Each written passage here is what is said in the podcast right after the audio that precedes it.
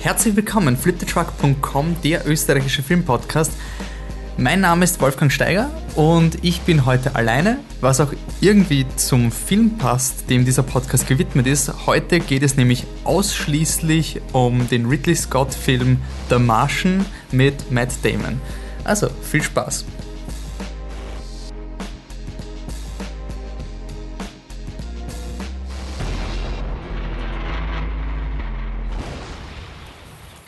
Ja, unser nächster Podcast zu viert wird noch etwas dauern. Das wird ein massiver Oscar-Podcast, wo wir alle Filme durchgehen werden. Hateful Eight wird vorkommen, The Room wird vorkommen, Brooklyn wird vorkommen und ähm, auch Filme, die wir bereits gesehen haben, die jetzt auch im Oscar rein sind. The Revenant natürlich. Es wird irrsinnig viel Diskussion sein. Der wird auch ziemlich sicher sehr lang sein.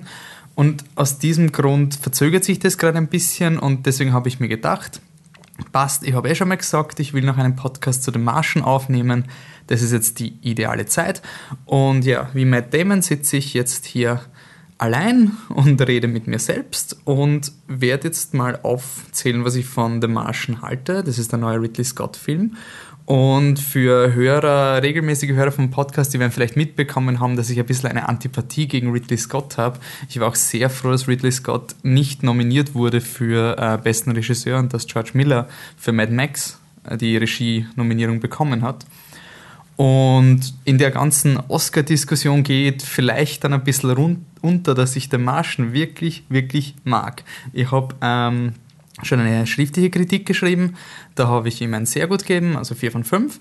Also ich mag diesen Film wirklich sehr und deswegen will ich auch einen Podcast machen, der mal wirklich zelebriert, dass ich den Film auch mag, damit das nicht irgendwie so rüberkommt, als würde ich den Marschen hassen. Das stimmt einfach nicht. Ähm, ich will den Film durchnehmen und ich will mich auch sehr aufs Buch beziehen, ähm, was von Andy Weir geschrieben wurde. Und das ist mein Pitch, warum der Podcast vielleicht auch noch interessant ist. Es geht nicht nur um den Film, es geht auch um das Buch und die Adaption. Also wer den Film gesehen hat und sich vielleicht interessiert, was anders ist, ob er das Buch lesen soll. Ich werde jetzt ein paar Snippets auch geben. Ähm, ja, aber generell sind wir über Fleetwood Truck sowieso eher der Meinung, dass wir immer über das reden, was uns gerade interessiert und nicht das, was jetzt unbedingt das hotteste Thema ist. Also ich will jetzt über den Marschen reden. Punkt. Der Marschen äh, Robinson Crusoe im Weltraum. Wir sind in nicht allzu ferner Zukunft. Eine äh, Expedition zum Mars eine, mit äh, Astronauten äh, läuft etwas schief durch einen äh, sehr starken ähm, Sturm, Sandsturm.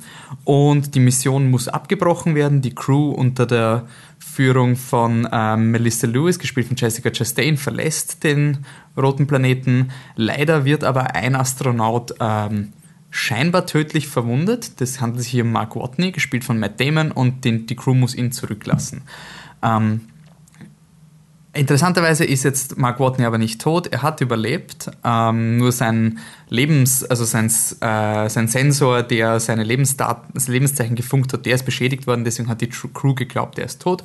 Und äh, Mark Watney muss jetzt am Mars überleben und er muss äh, so lange überleben, dass er A, Kontakt mit der NASA ähm, aufnehmen kann und dann noch lange genug, dass sie eine Mission vorbereiten können, die ihn dann auch noch holt.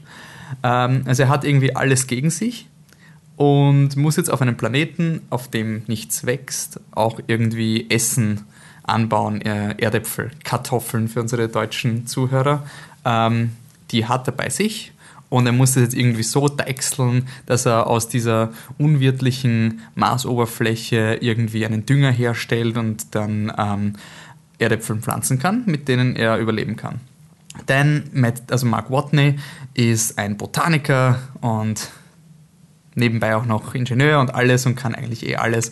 Und ja, das ist, führt dann zu einem sehr angenehmen Film. Ich finde, der Film ist wirklich sehr, sehr gut zum Anschauen. Er macht wirklich viel Spaß zum Schauen. Ähm, und äh, was mir persönlich sehr wichtig ist, weil ich eben auch aus dieser Sparte komme, ist es halt wirklich ein äh, Film, der sehr äh, auf die wissenschaftliche Seite geht.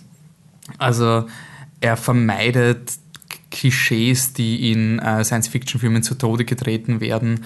Äh, ganz groß muss man da mal herausstreichen, dass die Wissenschaftler keine Witzfiguren sind. Es sind einfach ganz normale Charaktere. Ähm, Das klingt jetzt nach nicht viel, ist aber leider in den meisten Filmen nie der Fall. Mein klassisches Beispiel, was ich immer habe, ist, auch wenn es jetzt nicht ein, ein wirklicher ernstzunehmender Film ist, aber ich finde, es fasst die Problematik so gut zusammen, ist Event Horizon. Da geht es um seine, ist ein Film, wo sie in schwarze Löcher ähm, brauchen, äh, also untersuchen und da geht es um Zeitreisen, Weird Shit. Ist auf jeden Fall ein sehr merkwürdiger Film mit Lawrence Fishburne und das sind eine, ist eine Crew von Astronauten, die einfach psychisch labil ist, die einfach asozial sind bis zum Umfallen. Prometheus ist auch ein anderer Film, wo das so ist, wo Wissenschaftler einfach unsagbar dämlich sind und sie verhalten sich halt irgendwie wie College-Studenten, die halt von Jason, also vom Monster im Wald irgendwie abgemetzelt werden müssen und deswegen müssen sie möglichst blöd sein. Und wenn man einmal schafft, ins, ins Weltall zu kommen und diese ganzen NASA-Trainings durchgemacht hat und da gebrieft wird und dann psychologisches Profil gemacht wird, dann die kommen schon rechtzeitig drauf, ob du asozial bist oder nicht. Also ein, wenn du nicht fähig bist, im Team zu arbeiten, wirst du dich schwer tun, so weit zu kommen. Und das ist an Marschen einfach toll, dass die Charaktere einfach, ja, es, es ist einfach eine, eine nette Atmosphäre zwischen den Charakteren, wenn sie ähm, und ähm, auch wie Matt Damon sich präsentiert, wie Jessica Chastain mit dem Verlust von Matt Damon umgeht. Und es geht dann halt auch, das ist halt auch im Trailer drin, ich, ich will nur vorwarnen, ich bin jetzt bei Spoilern, ich werde noch versuchen, vage zu reden, aber es wird recht schnell ins Spoilergebiet gehen. Ähm, ja, das wird einfach sehr gut gehandelt, die, die Kommunikation zwischen den Charakteren. Und was auch gut ist, ist, dass es ähm, keinen wirklichen Bösewicht gibt. Es ist eine klassische Mensch gegen äh, Naturgeschichte. Ähm, der Gegner ist Mars. Deswegen ähm, passiert eben dieser Sandsturm, der den Mark Watney wegschleudert. Der ist ja, äh, wenn man es im Internet schaut, so unkorrekte, also wissenschaftlich unkorrekte Dinge in der Marschen. Dann wird der Sandsturm immer genannt, weil am Mars ähm, in der Atmosphäre einfach sich kein so ein starker Sturm entwickeln könnte, dass an Menschen wegreißt.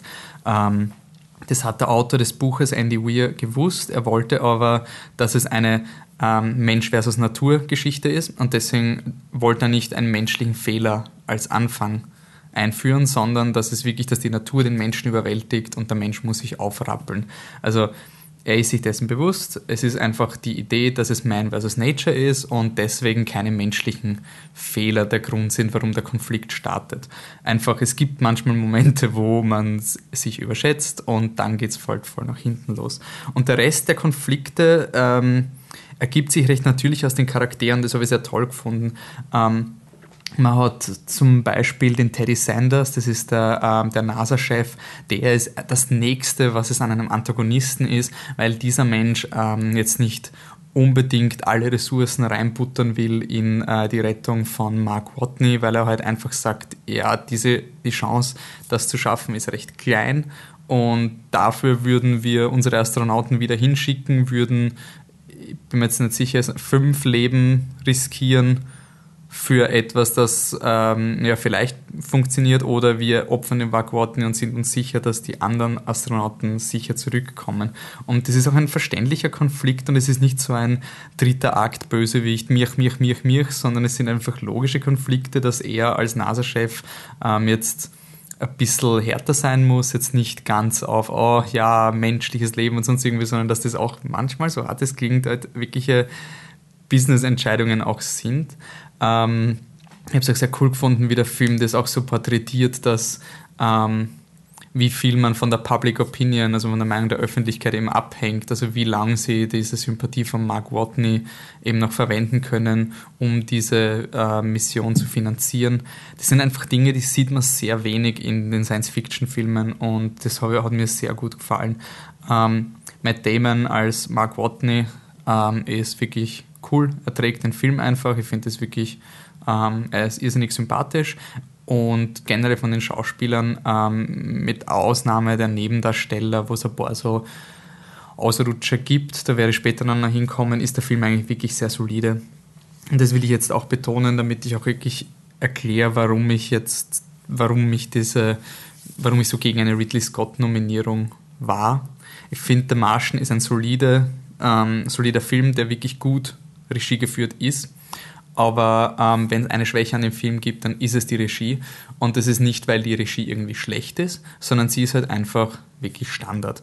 Ähm, Ridley Scott hat sich den Ruf erackert, dass er ein Science-Fiction-Großmeister ist, was daran liegt, dass er zweimal phänomenale gute Drehbücher gegeben gekriegt hat. Und äh, das waren Alien und Blade Runner. Die hat er dann extrem gut ähm, aufgearbeitet für ein Mainstream-Publikum, also für ein Publikum. Das erste Alien-Skript war derart unverständlich, dass man den Ridley Scott reingeholt hat, damit er es übersetzt für normale Kinogänger. Also er hat zwar zwei Science-Fiction-Klassiker mit Alien und Blade Runner gemacht, aber da war seine Kompetenz weniger das Science-Fiction-Element, sondern eher das kommunikative Element. Und ähm, ja, mit Prometheus hat er dann recht gut gezeigt, dass er in Science, Sachen Science Fiction eher nicht Drehbuch schreiben, also im Drehbuch involviert werden sollte. Und ich finde, er ist ein solider Regisseur und das stört mir ein bisschen an den Marschen. Das Buch von Andy Weir ist wirklich, wirklich, wirklich super. Es ist ein wahnsinnig tolles Buch ich, werd, ich hoffe, ich vergesse nicht auch auf die Nachteile des Buches reinzugehen, aber nur die Recherche, die Andy Weir da geleistet hat, das war ein selbstpubliziertes Buch, was er original auf seinem Blog veröffentlicht hat. Und das ist einfach eine irrsinnige Arbeit. Das heißt, man hat schon mal eine phänomenal gute Basis und ja, dann, dann aus dem Film einen sehr guten Film rauszuholen, ist jetzt gemein gesagt gar nicht so schwer, vor allem, weil man auch noch gebackt wird von Drew Goddard, der ähm, für Lost, Cloverfield und Cabin in the Woods bekannt ist und Produzent bei der Daredevil-Serie. Das ist auch ein Mensch, der schon sehr gut, gutes Gespür hat für, wie man Drehbücher ähm, an den Mann bringt. Und Drew Goddards Drehbuch schafft es eben, Andy Weirs Vorlage zu erhalten und nicht dumm zu machen. Also das ist irgendwie die Hauptleistung von Drew Goddard, dass er einfach geschaut hat, dass so viel wie möglich, so verständlich wie möglich in den Film reinkommt und dass dann Ridley Scott eben herkommt und er macht seinen Sandsturm, der genauso ausschaut wie in Prometheus und Alien und die Anzüge schauen genauso aus wie in Prometheus und ja, es ist halt einfach eine, ein sehr, sehr, ich mache ich mach mal wieder mein, mein, meinen Alien-Shit das hat mir einfach irrsinnig gestört.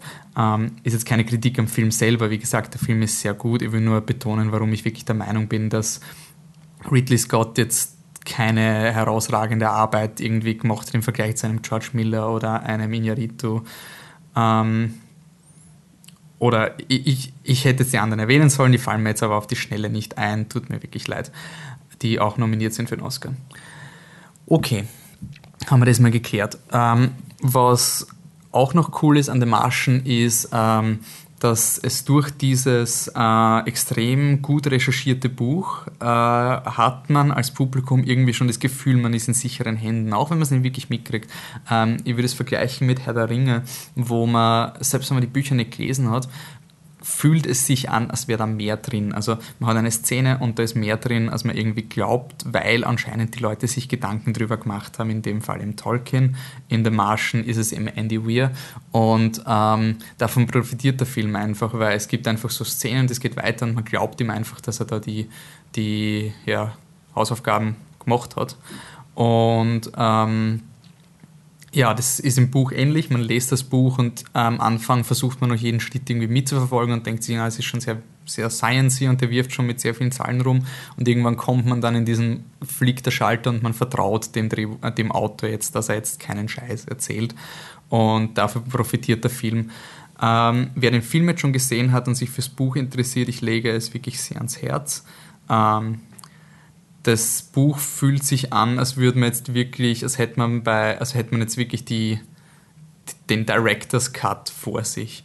Und ähm, das macht den Marschen auch auf eine Art cool, weil es gibt einfach Dinge, die werden im Film nicht erklärt, weil es wäre unnötig gewesen. Und die sind aber trotzdem im Film drin aus kleinen Nuggets, damit man sich zusammenbasteln kann, wenn man das Buch gelesen hat. Und sie ähm, lenken aber das normale Pub das Publikum, was man im Film sehen will, nicht ab. Und das ist für mich eine der besten Formen von Adaptionen. Ich werde jetzt langsam weitergehen in den Unterschied zwischen Buch und Film. Also jetzt werden auch wirkliche Spoiler für das Buch und den Film kommen. Ähm, und äh, ja, da, da, will ich nur erklären, äh, sorry, jetzt habe ich kurz den Faden verloren. Es ist immer so blöd, wenn man alleine hier sitzt. Keine Ahnung, wie das der Matt Damon die ganze Zeit gemacht hat. Ähm, ja, und einfach die, die unterschiedlichen Stärken und Schwächen herausarbeiten. Und ich muss anmerken, es ist, sollte eigentlich selbstverständlich sein, aber wenn ich jetzt was kritisiere, ich will jetzt nicht so ein Buchpurist sein, der sagt, mi, mi, mi, mi, mi, mi, im Buch was anders, sondern ich will es einfach nur zeigen. Ich finde, was Drew Goddard rausgeholt hat aus dem Drehbuch, funktioniert wirklich super für den Film. Das ist auch der Grund, warum der Film so eine Reichweite gehabt hat. Also adaptionstechnisch waren es die richtigen Dinge. Nur als Buchleser ist man dann noch immer so ein, ah, aber da hätte es was gegeben und das hätten wir noch rausholen können. Und das finde ich dann immer das Schöne an Buchadaptionen, wenn ähm, es nicht so ist, ja, ich habe jetzt einen Film gesehen, muss ich das Buch lesen? Nein, nicht wirklich, da ist eh das Gleiche, sondern es ist so ein, ja, lese, weil das sind irrsinnig viele Details. Und das sind einfach so Dinge wie zum Beispiel, dass da wieder, wieder Mark Watney überhaupt auf die Erdäpfeln kommt.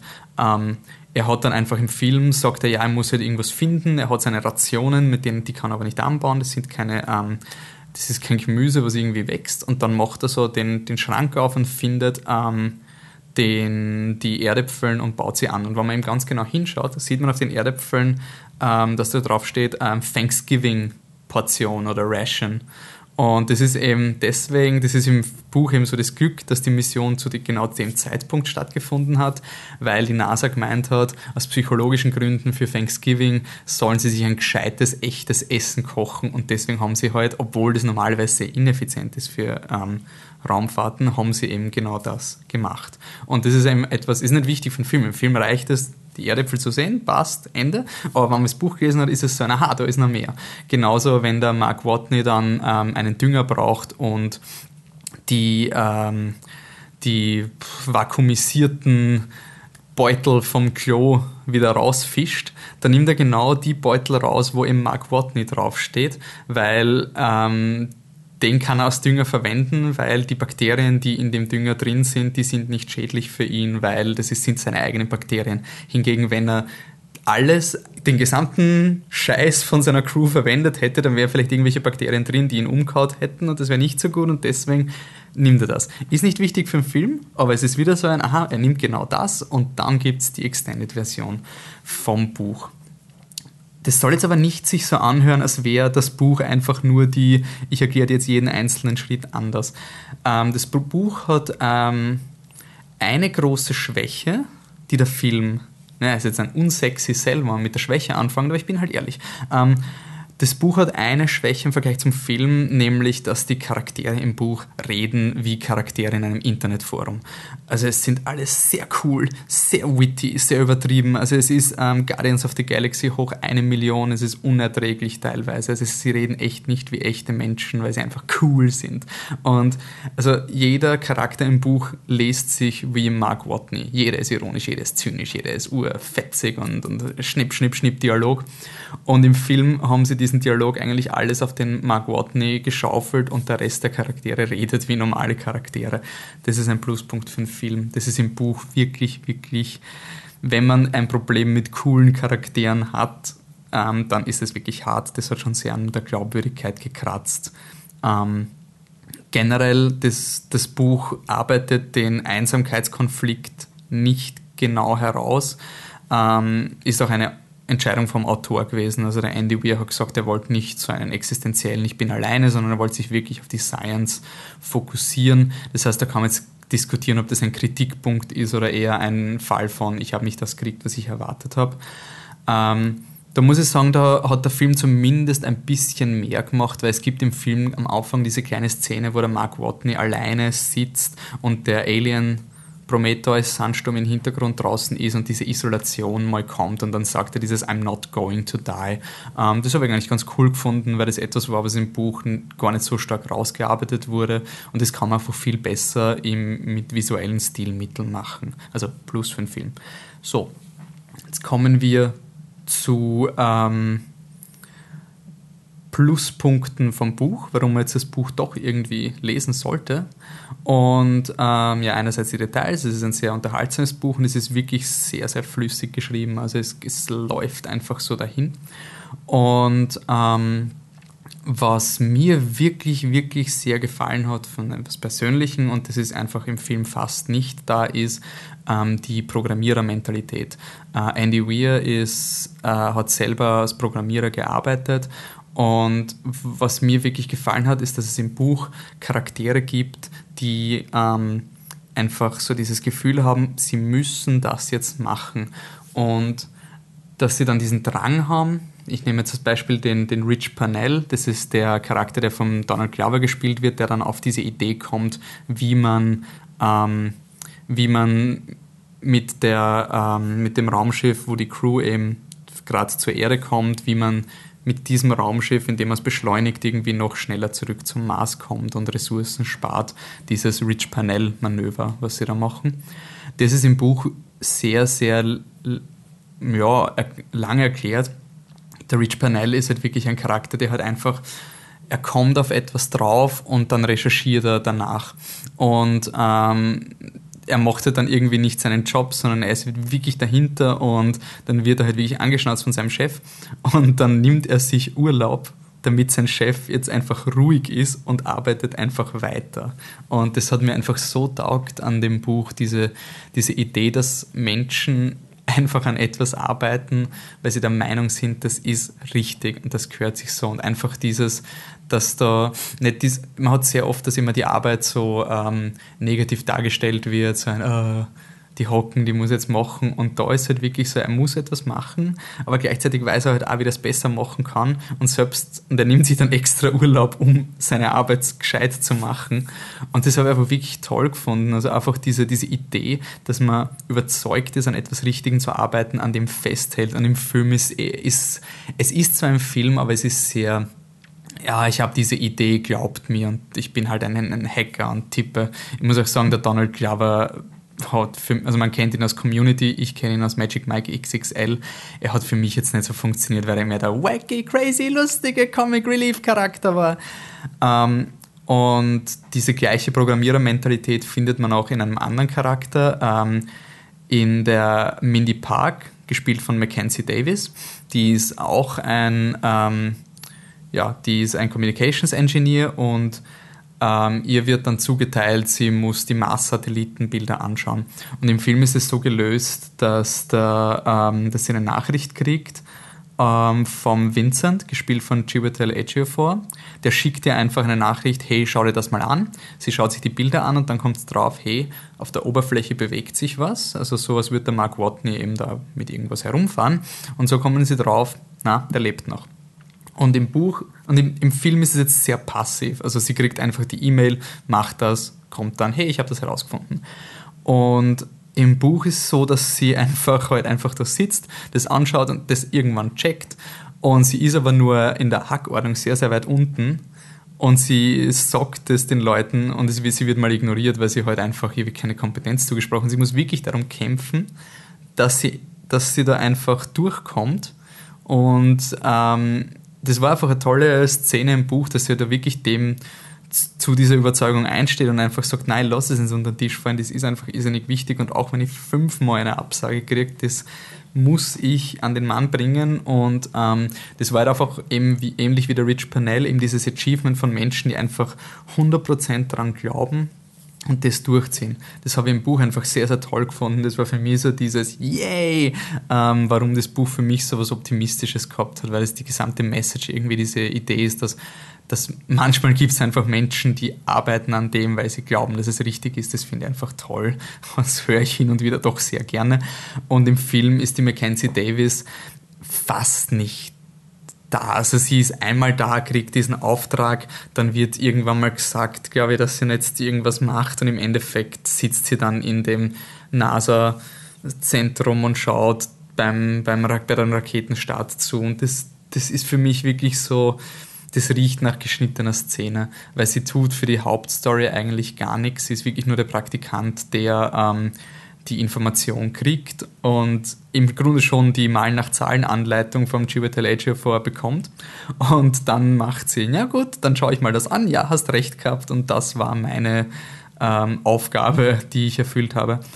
Und ja, das, das ist für mich halt wirklich irgendwie komisch und deswegen glaube ich, dass es eher eine geschnittene Szene ist, weil wenn man das Drehbuch von Anfang an anders geschrieben hätte, dann wäre das der Charakter, wo du sagst, okay, das können wir irgendwie anders machen die Charaktere müssen wir anders einführen.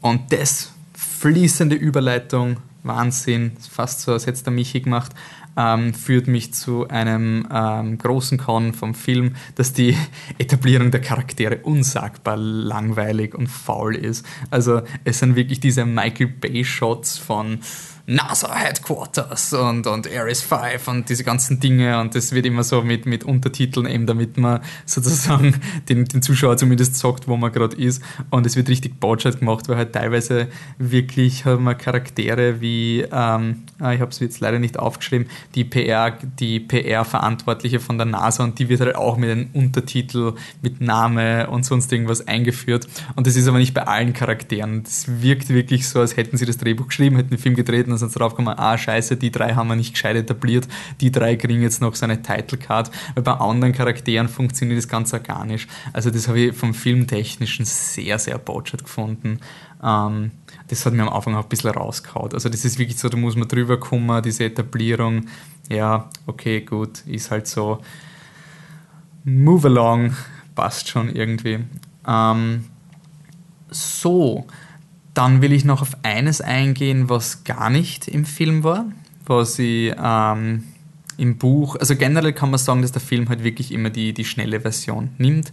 Teilweise ähm, bedient sich der Film sehr vieler Montagen und macht halt dann so lustige Montagen, die dann irgendwie mit einem, mit einer Punchline, mit einer Pointe enden. Also zum Beispiel, wo der Mark Watney anfängt, ähm, Wasser zu erzeugen, indem er ähm, komplizierte chemische Prozesse macht und dann den, den Wasserstoff äh, verbrennt und er checkt halt nicht, dass da nicht der gesamte Wasserstoff irgendwie verbrennt und das irgendwie dann sammelt sich an und dann jagt er sich fast selbst in die Luft.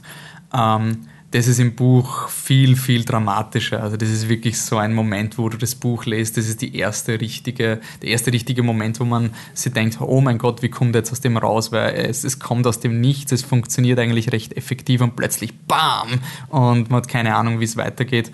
Äh, Im Film ist er halt einfach für einen Gag gespielt worden, damit es schneller ist. Was auch ein, eine interessante, ähm, interessanter Schnitt war und das habe ich dann im Nachhinein war, mir jetzt einfach interessiert, wie er entstanden ist, ähm, ist, dass es im, im Buch gibt es einen zweiten Sandsturm. Also der Mark Watney fährt dann mit seinem Mars Rover ähm, zur, zu diesem ähm, zu dem Landeplatz von dem äh, Equipment, was die NASA ihm geschickt hat, damit er ähm, den Atmosphärenstart beginnen kann. Und das ist halt im Buch eine irrsinnig lange Reise. Im Film ist es wirklich so ein, ja, ja, er packt sich jetzt zusammen, sie kommen, passt und dann er und dann ist er keine Ahnung wie lange unterwegs und das wird wirklich nur durch so einen Untertitel ähm, Soul, also Maßtag, Nummer so und so und dann denkt man, okay, schon viel Zeit vergangen und jetzt ist er da.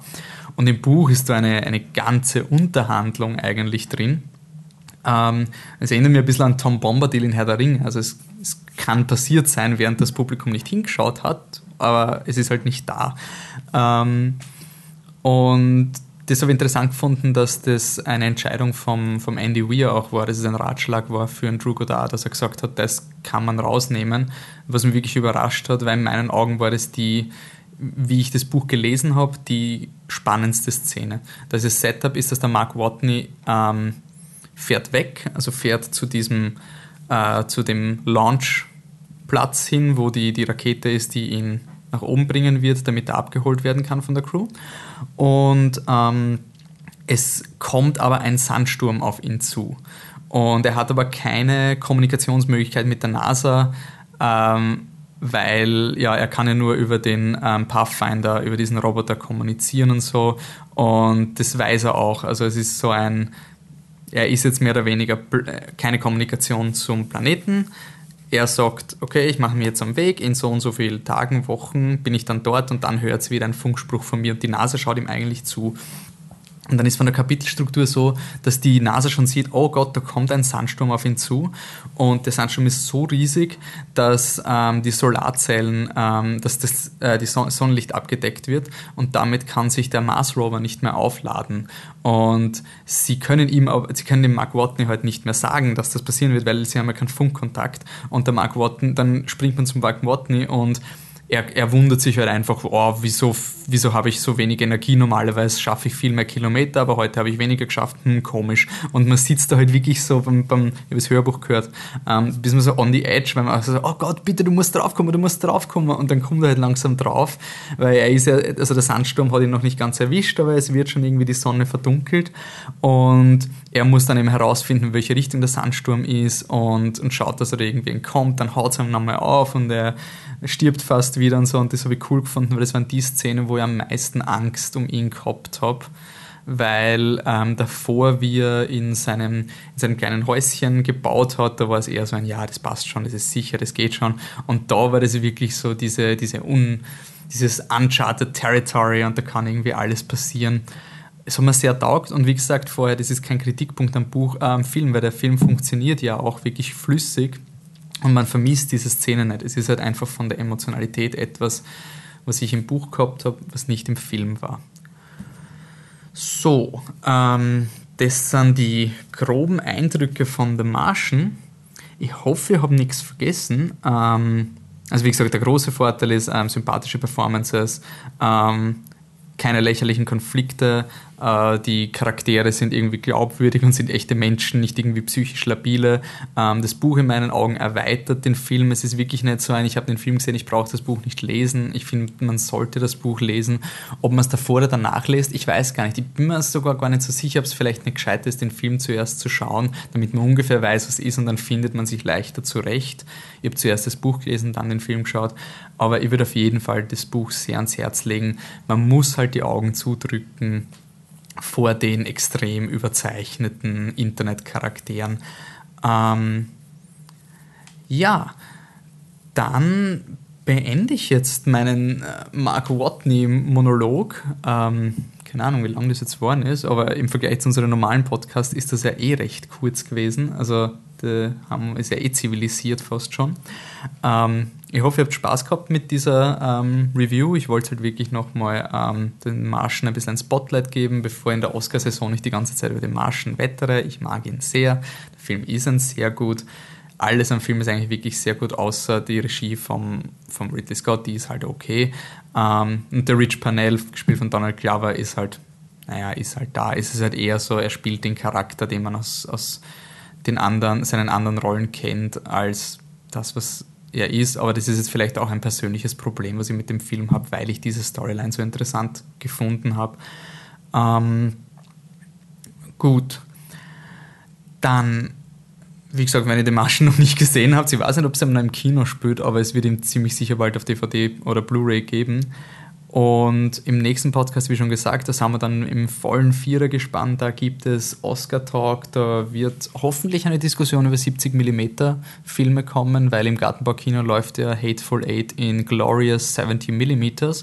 Ähm, bin neugierig, wie da die Erfahrungen sein werden. Wir werden über das derzeitige Oscar Race berichten. Wir werden hoffentlich sehr viel über äh, Room reden, ein, ein, wirklich, wirklich aufwühlender Film. Ähm, The Revenant wird auf jeden Fall eine lange Diskussion werden, glaube ich. Also das wird aus den, das wird ziemlich sicher ein sehr detaillierter, sehr dichter Podcast werden. Ich freue mich schon irrsinnig aufs Aufnehmen. Ähm, wenn ihr eure Meinungen zu den Marschen oder den anderen Oscar-Filmen uns kundtun wollt oder einfach so mit uns in Kontakt treten könnt, wollt, dann könnt ihr uns auf der Seite schreiben, fliptruck.com einfach. Wir sind auf Facebook, facebook.com slash fliptruck und das Team findet ihr den gesamten, unser Haupt-Twitter-Account ist flip-truck. Ich bin Dancing Robot in einem zusammengeschrieben ohne G. Der Michi ist der Hipster-Saurier. Die Anne ist Viennese Cat, Wiener Katze auf Englisch. Der Patrick ist Existent Coffee. Ja, dann sage ich damit danke fürs Zuhören. Bis zum nächsten Mal auf fliptruck.com. Ciao.